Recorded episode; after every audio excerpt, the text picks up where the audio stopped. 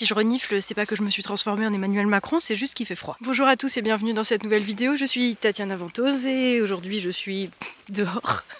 Voilà, je profite, euh, je profite de l'hiver. Rebonjour donc et euh, bah, bienvenue dans ce format un petit peu différent d'habitude, mais écoutez, ça fait pas de mal, un peu de nouveauté, surtout pour la nouvelle année. Et pour euh, bien commencer l'année, je voudrais parler d'un sujet essentiel, même vital, et dont bizarrement ou pas, les médias ne parlent pas, puisque là, enfin au moment où je tourne cette vidéo, ils sont focalisés sur le remaniement ministériel, est-ce que les petites guéguerres d'ego vont trouver une résolution, sauf que pendant ce temps, en Allemagne, les agriculteurs euh, sont en train de rappeler que euh, sans paysans, il n'y a pas de pays. Donc à la base, le mouvement, c'était euh, contre le retrait d'un avantage fiscal sur le gazole dédié aux tracteurs, donc bah, contre l'augmentation des prix du carburant. Hein. ça vous rappelle quelque chose, c'est normal. C'est parce que les problématiques sont les mêmes partout et particulièrement en Europe. Les agriculteurs, en fait, le disent eux-mêmes quand on voit les vidéos, les interviews des gens qui sont mobilisés, c'est que, eh bien, ils ne veulent pas tout simplement disparaître. Exactement comme les agriculteurs euh, polonais, hongrois, hollandais. Et c'est pareil en France. Et c'est terrible parce que des gens dont euh, l'existence fait en sorte que le pays tout entier puisse survivre sont menacés de disparition. Et en Allemagne,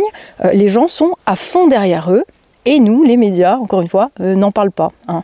Alors en France, euh, les problématiques sont euh, plus ou moins les mêmes. Je ne vous l'apprends pas, en tout cas pour la plupart d'entre vous. D'ailleurs, récemment, les agriculteurs ont manifesté leur mécontentement en retournant les panneaux à l'entrée des, ben, surtout des villages et des petites villes. J'ai entendu beaucoup de monde louer ce mouvement en disant ah bah oui c'est bien, au moins ça fait chier personne. Est-ce que c'est bien du coup parce que le gouvernement en a strictement rien à taper, les médias en ont strictement rien à taper, et je pense très honnêtement que tant que les agriculteurs continueront de leur donner à bouffer, ils en auront rien à taper. En tout cas, le mouvement a été euh, très vite oublié hein, des médias qui en ont quand même un tout petit peu parlé, hein, parce que quand même c'est bizarre, hein, pourquoi les panneaux à l'entrée des villages sont-ils retournés? A priori, les agriculteurs, eux, n'oublieront pas euh, aussi vite, parce qu'ils sont dans une merde et pareil, personne, absolument personne n'en parle. Ça fait des années que euh, les dirigeants français, avec l'Europe en derrière, ont littéralement tué à petit feu l'agriculture française, euh, les ont forcés à contracter des dettes en leur faisant miroiter que euh,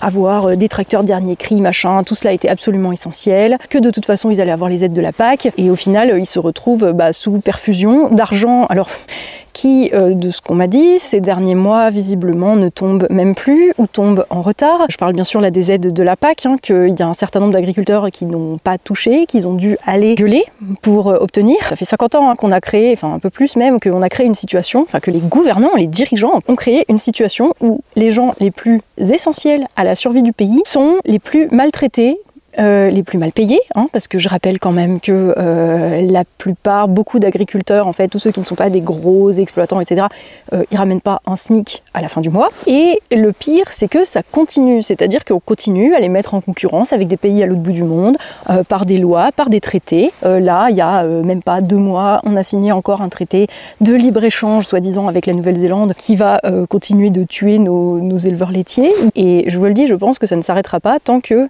les Parisiens et tant que euh, les dirigeants euh, auront à bouffer. Tout le monde parle du nombre de médecins qui vont être à la retraite dans 10 ans, et oui, c'est essentiel, et oui, c'est vrai, et euh, je le sais, pour vivre dans un désert médical, c'est extrêmement compliqué quand il n'y a pas de médecin. Certes, mais j'ai envie de te dire, quand il n'y a pas de bouffe, c'est pire. Dans 10 ans, en fait, il y aura un agriculteur sur deux qui sera à la retraite.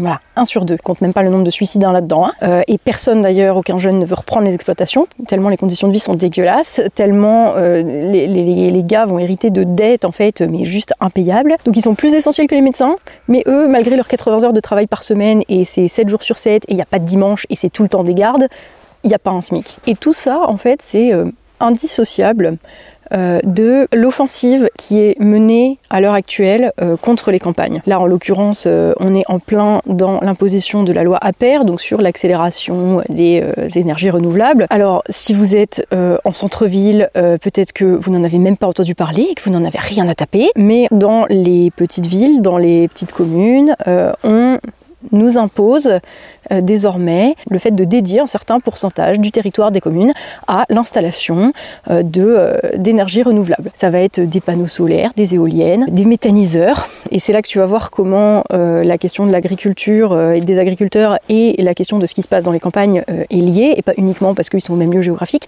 C'est que les je vais même pas dire les outils de production parce que ça produit que dalle d'électricité, mais les installations d'énergie renouvelable, soi-disant, elles sont euh, souvent installées sur des terres agricoles.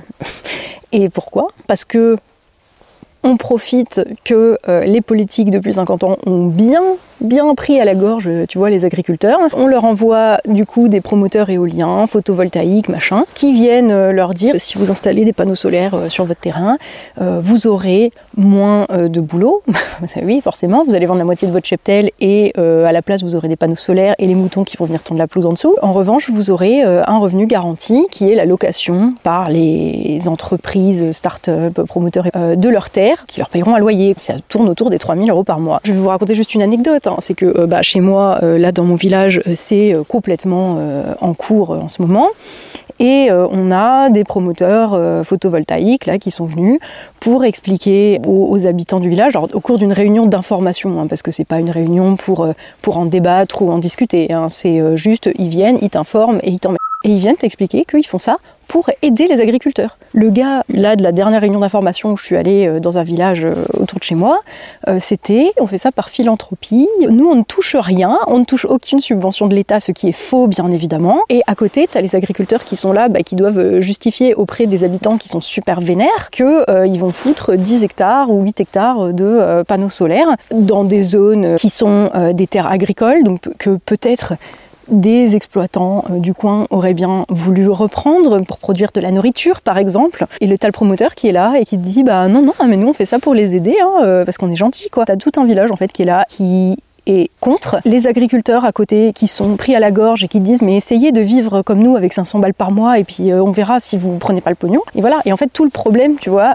il est, il est résumé dans euh, cette question-là et qui est liée fondamentalement à l'état de l'agriculture française. Hein. Et la réalité, c'est que euh, ces promoteurs éoliens ne sont pas là pour aider les agriculteurs, ils sont juste là pour prendre notre argent, parce que de fait, ils vont s'installer avec notre argent. Quoi qu'ils en disent, ils touchent un certain nombre de euh, subventions publiques. D'ailleurs, la petite boîte là qui vient installer euh, ses 8 hectares de panneaux solaires par-ci et ses 3 éoliennes par-là, en réalité appartient à un fonds d'investissement étranger qui a aussi, tiens, c'est très intéressant, euh, des investissements dans le pétrole et les avions. Qu'en plus, ils viennent te chanter que c'est pour la planète. Et puis, bah, en fait, non, c'est pour le pognon. C'est pour le pognon. Il y a un moment, faut dire les choses telles qu'elles sont. Ils ne sont pas là pour l'écologie, ils ne sont pas là pour aider les ils sont là pour nous prendre tout ce qu'on a. Parce que les agriculteurs, eux, bah, ils sont euh, comme ça, donc le pistolet sur la tempe, à euh, se dire, bah ouais, est-ce que je prends les 3000 balles là, au lieu des 500 que je m'esquinte à 80 heures par semaine? La question à minima se pose, je veux pas jeter la pierre euh, aux agriculteurs, parce que c'est la situation dans laquelle ils sont qui est inadmissible et qui est intenable. De fait, c'est qu'on y est tous par ricochet mis dans cette situation. Où euh, au final ben, ce que les gens veulent, ce que le peuple veut, on n'en a rien à foutre en fait. Ils sont là pour piller, ils viennent pour tout prendre. Après avoir pris tout ce qu'ils pouvaient, ben, ils vont continuer à nous presser comme des citrons, à presser les campagnes comme des citrons. Ils vont couper jusqu'au dernier arbre pour mettre des panneaux solaires. Parce que pareil, hein, le promoteur photovoltaïque là, qui vient en réunion d'information pour te dire on ne coupera aucun arbre pour installer ces panneaux solaires, bah, tu m'étonnes que vous couperez aucun arbre. En fait, ils, ont, ils viennent d'être coupés. Là, il y a 6 euh, hectares de forêt là, qui viennent de disparaître comme par enchantement. Et bizarrement, c'est là où vous allez installer votre projet. À un moment donné, c'est aussi se, moquer du monde. La loi APER, la loi sur l'accélération des renouvelables, elle instaure ce qu'on appelle la présomption de euh, reconnaissance de euh, raisons impératives d'intérêt public majeur. Ça veut dire qu'on peut écraser la volonté des habitants. Ça veut dire que on peut passer outre parce que euh, il faut absolument implanter des installations d'énergie renouvelable. Ça veut dire qu'au nom de cet intérêt public majeur qui est prétendument de décarboner l'économie et donc de diversifier le mélange énergétique, hein, le mix énergétique, va écraser euh, la gueule de tout le monde. Et encore une fois, c'est les communes rurales, c'est les petites communes, c'est la France périphérique qui va trinquer puisque c'est eux qui vont être le plus impactés puisque c'est eux qui ont encore euh, des terrains boisés, euh, des champs, euh. Et ils vont même pas assumer en fait que ça va être prendre des terres agricoles pour installer des panneaux solaires. Ils vont mettre quatre moutons pour tondre, parce que évidemment, tu passes pas la débroussailleuse en dessous des panneaux solaires, hein, donc il faut bien mettre des moutons pour empêcher que l'herbe elle pousse trop haut. Et en fait, ils appellent ça de l'agrivoltaïsme. Et donc ils te disent ça c'est de l'agriculture. Et en fait, je suis désolée, non, l'agriculture ça produit de la nourriture pour que nous on mange. C'est pas trois moutons qui viennent brouter de l'herbe. C'est pas de l'agriculture, ça. je, je sais pas ce que c'est, mais c'est pas de l'agriculture. Et alors pareil, ils viennent t'expliquer que dans les années à venir, avec le réchauffement climatique, à gros gros, euh, ça va être vachement mieux de faire pousser les légumes sous les panneaux solaires. Parce que euh, ben, comme le soleil il va taper très très fort et que tout va brûler dans les flammes de l'enfer, ça va être vachement mieux euh, quand on aura des panneaux photovoltaïques pour faire de l'ombre. Je sais pas à quel niveau d'études de l'école primaire les mecs se sont arrêtés ou si juste ils se foutent ouvertement de notre gueule. Il y a un truc qui s'appelle la photosynthèse qui fait que les plantes poussent grâce au, soleil. Surtout tout ce qui est légumes et fruits, tout ce qui est consommable comme ça, normalement ça a besoin de soleil. Tu vas pas faire pousser euh, du blé, en plus euh, t'imagines, faire pousser du blé, euh, passer la moissonneuse batteuse en dessous des panneaux solaires. C'est délirant, mais c'est l'agrivoltaïsme. Et pour revenir à la, démocratie, alors là, avec la loi APER, il y a quand même des consultations qui sont obligées. Mais c'est pas une consultation sur est-ce qu'on veut que 30% du territoire de la commune soit alloué à des trucs photovoltaïques. Non. C'est est-ce que vous préférez des panneaux photovoltaïques ou des éoliennes ou des méthaniseurs ou euh, de l'hydraulique d'ailleurs sur des petits sur des petits cours d'eau. Hein. Je croyais que les rivières étaient à sec, hein, moi, mais bon, on va pas revenir là-dessus. C'est ça en fait les consultations. On te demande pas parce que le peuple veut que l'on mette de la production d'énergie renouvelable. C'est il faut 30% ou 40% ou 20% de la commune, du territoire de la commune dédié à la production d'énergie renouvelable. Vous les préférez où? Tu sais, c'est comme les blagues dilemmes là. Est-ce que tu préfères avoir euh, les dents en mousse ou les jambes en bois? Sauf que là, bah en fait, c'est euh, comment tu préfères qu'on vienne te frapper avec un bâton ou euh, avec une pelle? Ça va mal se terminer cette histoire. Hein. Et puis en plus, la consultation en question, si c'est partout comme chez moi, on a été prévenu sur le site de la mairie le 21 décembre qu'il y avait une consultation. La mairie nous a déjà fait une belle petite liste de partout où ils veulent mettre euh, des panneaux solaires, hein, c'est-à-dire euh, tous les toits de la commune, hein, parce que toi tu es obligé de demander des autorisations pour peindre ta maison euh, d'une demi-teinte au-dessus de celle qui était là à la base, mais par contre on peut pourrir le paysage et foutre des panneaux solaires sur toutes les maisons, personne n'en a rien à taper, c'est fabuleux. Et donc nous la mairie donc a mis en ligne le, 21 décembre, enfin vraiment juste avant Noël, disant on propose tel tel tel endroit pour mettre des panneaux photovoltaïques, pour les éoliennes on a déjà proposé mais pour le moment la décision est en cours, là, ouais, on se marrer. Et ils te disent, donc le 21 décembre, vous avez euh, jusqu'à début janvier pour euh, donner votre avis, c'est important. T'es là, mais vous. Enfin, il y a vraiment des coups de bêche qui se perdent. Vous me direz, dans les communes autour de chez moi, de toute façon, euh, on n'a même pas attendu les consultations hein, pour raser des hectares entiers de forêt pour pouvoir y installer des panneaux solaires par la suite. J'y suis allée, je suis allée voir le désastre des hectares de forêt, des chênes en plus qui partent en Chine, hein, bien sûr. J'ai déjà fait une vidéo là-dessus, donc je vais pas revenir là-dessus. L'écologie à bon dos. Je pense que blâmer les agriculteurs qui louent leur terrain là à ce stade, en fait, ce serait se tromper de cible. Je sais même pas comment le dire, en fait, que ça passe pas comme un truc euh, hyper violent, mais il y a un moment, il va falloir que euh, les villes arrêtent de faire que les villes et les institutions hein, arrêtent de faire Et pour qu'ils arrêtent de faire ben, il n'y a qu'un seul moyen, c'est de leur rappeler qui produit ce qui est nécessaire à la survie du pays, y compris à la leur. Parce que là, pour le moment, en fait, ça leur rapporte à eux. Nous, on paye, on paye euh, plusieurs fois, pas seulement en termes de subventions et d'argent public, hein, mais on paye euh, parce que euh, tu vois à côté de chez toi qu'il y a un méthaniseur qui s'est installé. Alors un méthaniseur, hein, savoir comment ça fonctionne, c'est pareil, hein, c'est de l'énergie renouvelable. On prend des récoltes mangeables par les humains ou par les animaux et on met ça à pourrir. Pour le faire fonctionner, il faut de l'énergie bien sûr et ça produit des énergies soi-disant renouvelables. Donc en fait, on fait pourrir de la production agricole qui pourrait servir à nous nourrir. On utilise de l'énergie pour rien. Sachant que en plus, ça va polluer les exploitations à côté, ça, va empoisonner les bêtes, ça va empoisonner l'eau, et les écolos sont contents, et le gouvernement est content, et les fonds d'investissement sont contents. Et le pire, c'est que maintenant, tout ça, c'est obligatoire en fait. On n'a plus le choix. C'est pas t'as des maires plus ou moins véreux, plus ou moins corrompus qui acceptent soit des pots de vin, soit des nouvelles voitures, hein, parce qu'on on vous voit, hein, ceux qui ont vendu leur commune là euh, avant que ça soit obligatoire, on vous a vu, hein, on, vous, on vous retiendra. Mais maintenant en fait c'est obligatoire et c'est dingue. Je parlais avec une secrétaire de mairie euh, d'une commune euh, dans les environs euh, de, chez moi. Et il me disait, on m'a formé pour utiliser les nouveaux logiciels, le stylet, hein, parce qu'en plus, il faut bien engraisser les mecs qui fabriquent des logiciels qui servent à rien. C'est la secrétaire de mairie qu'on a formée pour qu'elle apprenne à utiliser le stylet et le logiciel pour que ça soit elle qui décide finalement où est-ce qu'on va mettre les éoliennes, où est-ce qu'on va mettre les panneaux solaires et où est-ce qu'on va mettre un méthaniseur si on en met un. Sachant que euh, une secrétaire de mairie, ce n'est pas son boulot de savoir s'il y a euh, des sols particulièrement riches, est-ce que ça va polluer des cours d'eau, est-ce que ça va euh, affecter la biodiversité, la faune, la flore. Voilà. Donc ça aussi, enfin même la manière de faire, en fait, tu as l'impression qu'ils veulent aller de plus en plus vite. D'ailleurs, hein, la loi s'appelle accélération. Hein. c'est la loi APR, c'est A comme accélération. Donc, euh, c'est pas, pas juste une impression, visiblement, qu'ils veulent aller de plus en plus vite.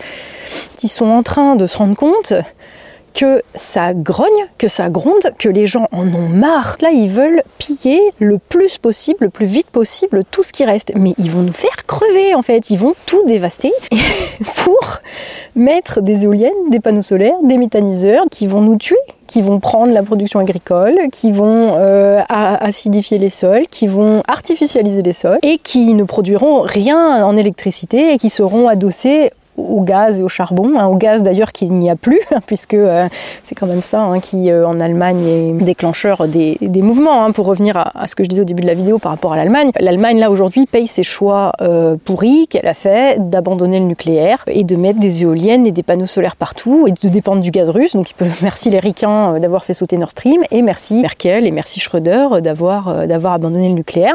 Et résultat, bah, bah, il n'y a plus d'énergie. Et en fait, quand il n'y a plus d'énergie, tu ne fais pas tourner un pays. Et, donc nous, on va, on va payer ça par la destruction de notre cadre de vie, on va payer ça par euh, de nouvelles taxes, parce que je rappelle quand même que les installations euh, de, NR, à la base, elles ont été financées par euh, de nouvelles taxes sur la consommation d'électricité. Donc on a pris de l'argent aux contribuables français sur ces factures d'électricité, en lui imposant une nouvelle taxe sur la consommation d'électricité pour financer le développement des, des éoliennes et des panneaux solaires à partir du début des années 2000. Ensuite, cette taxe, elle a été rebasculée comme une nouvelle taxe sur l'essence. Hein, c'est ça qui était à l'origine du, mouvement des Gilets jaunes, hein, je le rappelle quand même, hein, la taxe pour financer l'écologie. Et par contre, la taxe de base sur l'électricité, elle n'a pas disparu, elle est toujours là elle est toujours là. Et on a d'ailleurs fait une estimation de ça dans euh, le fil d'actu bah, sur les éoliennes, justement, dans la partie 2 de notre documentaire euh, sur les éoliennes, où on parle justement des, histoires de gros sous et de corruption derrière. Il y a en gros 5 à 6 milliards euh, du budget de l'État qui partent directement dans la poche des investisseurs verts. Donc tous ces gens-là qui se gavent de l'argent public et du, littéralement de la sève et du sang de la France pour produire que dalle d'électricité, mais par contre pour gagner toujours un peu plus de pognon. Et tout ça, bien sûr, en le faisant passer comme des mesures euh, au nom de la planète, hein, euh, parce, que, parce que sinon c'est pas drôle. Et donc là, je vais en appeler directement à, tous les maires de petites communes, à ceux qui essayent de bien faire et à ceux qui pensent bien faire, hein, parce que ceux qui se sont déjà vendus, euh, je leur parle pas, mais tous les maires de petites communes qui, qui, ne savent pas quoi faire. Vous êtes élus pour représenter les habitants de vos communes. Vous n'êtes pas élus pour jouer les exécutants des stupidités imposées par Bruxelles et par Paris qui sont en train littéralement de détruire la France. Alors, je sais que l'État est supposé être l'émanation de la volonté du peuple, mais on va euh, être d'accord sur le fait que ça n'est pas le cas. Les dirigeants nationaux, les dirigeants politiques ont un agenda, ils ont des intérêts qui ne sont pas les intérêts de la France, qui ne vont pas dans l'intérêt de la survie de notre pays. Ils vont saigner tout ce qu'ils peuvent. Et en tant qu'élu de petite commune, vous n'êtes pas obligé de cautionner ça. Vous ne pouvez pas forcément empêcher qu'ils viennent euh, installer leurs trucs, mais vous n'êtes pas non plus obligé de servir de rabatteur pour les vautours et euh, de mettre sur les sites des mairies euh, Ah ben oui, venez donner votre avis, euh, c'est vachement important. Vous avez le droit de dire que vous n'êtes pas d'accord. Vous avez le droit, ne serait-ce que d'en faire part à vos administrés et de dire que vous êtes contre en fait ça et que vous y êtes obligé. Vous pouvez encore dire, vous pouvez encore manifester de quel côté vous êtes. Vous pouvez protéger, essayer de protéger la population contre ceux qui les écrasent parce que c'est ça votre rôle en tant qu'élu. Vous n'êtes pas des gérants, des gestionnaires pour la bourgeoisie financière comme le sont devenus euh, nos politiques. Vous êtes les élus du peuple. Et en ce sens, votre responsabilité, elle est envers ce peuple. Vous ne serez pas protégés, vous ne l'êtes déjà pas en fait, hein. vous le savez, parce que c'est vous, les élus de proximité, qui êtes en première ligne, qui prenez en premier, qui payez en premier les outrages, les humiliations faites à ce pays, faites à notre peuple, parce que c'est à vous que les Français ont directement à faire tous les jours. C'est vous qu'ils croisent dans la rue. Donc vraiment, enfin j'insiste là-dessus, faites bien attention au camp que vous choisissez parce que là c'est maintenant. Votre devoir, votre responsabilité maintenant c'est de protéger les Français, ceux qui vous ont élus et pas ceux qui veulent les tuer. Bon, cette digression mise à part, il commence à faire froid. J'avoue que je commence à avoir les pieds qui gèlent un peu. Euh, la nuit va pas tarder à tomber. Symboliquement, de toute façon, on y est au cœur de la nuit. Et c'était peut-être la, dernière chose euh, dont je voulais vous parler, même. Euh, aux heures les plus sombres et les plus terribles. Et surtout, en fait, dans ces moments-là, il suffit d'un d'un tout petit peu de lumière et d'une toute petite flamme pour y voir clair et pour retrouver de l'espoir. Et voyez, pour euh, Noël, euh, on m'a fait des cadeaux euh, avec beaucoup de sens. Et parmi ces cadeaux, j'ai eu une assiette faite à la main, une édition limitée de Longwy Vivra, de l'époque de la lutte des ouvriers de la métallurgie lorraine, au moment de la fermeture, au moment où la bourgeoisie financière a pris le contrôle des moyens de production et s'est mise à délocaliser avec l'aval des politiques qui sont devenus leurs serviteurs et où Longwy, la ville où j'ai grandi, qui est dans le, nord de la Lorraine, où en fait 20 000, 20 000 ouvriers se sont retrouvés sur le carreau. Vous vous rendez compte ce que c'est 20 000 personnes euh, qui travaillaient pour la production euh, d'acier. Et à l'époque, en fait, les mecs ont, rien pu faire. J'en ai déjà parlé, mais c'est vraiment au tournant des années 70 que la France s'est retrouvée euh, soumise aux, aléas du marché, à l'ouverture, à la concurrence libre et non foncée, à l'ouverture de ses frontières, à la mondialisation, à la libre circulation des personnes, des biens et des capitaux. Et c'est à ce moment-là que tout a commencé à dégénérer. Alors comme on vivait à l'époque encore sur le gâteau construit dans l'après-guerre par nos anciens, on s'est pas forcément rendu compte des choses tout de suite, mais la saignée a commencé à ce moment-là. Et là, on arrive au bout, aux dernières gouttes de sang, et ils nous les prendront en fait.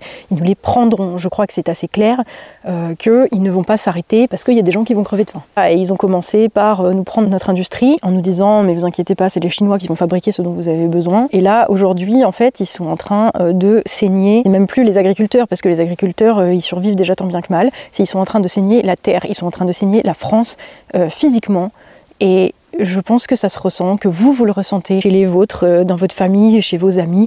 Euh, il y a cette espèce de chape de plomb qui est tombée sur le pays. Mais en tout cas, on s'en rend compte seulement maintenant parce que, parce que cette chape de plomb, elle était déjà là. Euh, depuis des années. Et il y a beaucoup de monde qui commence à ouvrir les yeux maintenant, j'ai l'impression, et, euh, pour qui ça fait un choc. Parce que forcément, il y a tous les gens qui, qui étaient dans une sorte de sommeil euh, jusqu'à maintenant et qui avaient les yeux fermés, et là qui les ouvrent et qui se rendent compte que, qu'ils voient plus rien parce qu'il fait nuit, ça doit leur faire peur. Donc, soyez la flamme dans la nuit. Parmi donc, les cadeaux de Noël que j'ai eu, j'ai eu aussi une copie du programme du Conseil national de résistance qui a été rédigé au cœur de, l'hiver, qui apparemment était un hiver extrêmement froid où la France avait été euh, bah, pillée, déjà coupée en deux. Hein. La France n'était plus que la moitié d'elle-même, annexée par l'occupant ennemi. il y a des gens qui se sont euh, réunis, qui ont fait le Conseil national de la résistance et qui ont écrit un programme rappelant que la France, elle appartient au peuple français et qui ont posé les bases d'un programme politique pour le jour qui allait venir euh, de la libération. Mais à ce moment-là, c'était un peu comme maintenant, c'était la nuit noire. Les mecs auraient peut-être pas pu se douter que à peine trois ans plus tard, eh bien, il allait être appliqué, qu'on allait reprendre le pays euh, des mains de ceux qui l'avaient confisqué, qu'on allait reprendre en main euh, l'outil de production pour le mettre au service de la France, au service des Français, remettre en branle toute la production euh, de nourriture et d'énergie et industrielle pour répondre aux besoins des Français. Et je pense qu'il y a beaucoup de gens qui, l'hiver 43, ne voyaient pas la fin de la nuit. Et l'histoire nous rappelle que systématiquement, la nuit a une fin. on est quand même dans une nuit qui est un petit peu plus longue que ce qu'a duré l'occupation. Néanmoins, il y a de l'espoir et c'est vous en fait, c'est vous euh, qui savez ce que euh, ce pays doit à tous les gens qui produisent, à ses agriculteurs, à ses ouvriers, à ses ingénieurs, à tous les gens qui euh, acheminent les biens pour que on ait tous à bouffer. Et ceux qui ne s'en souviennent pas, qui continuent de mépriser tous les producteurs et tous ces gens-là, ce sont eux en fait qui sont l'ennemi.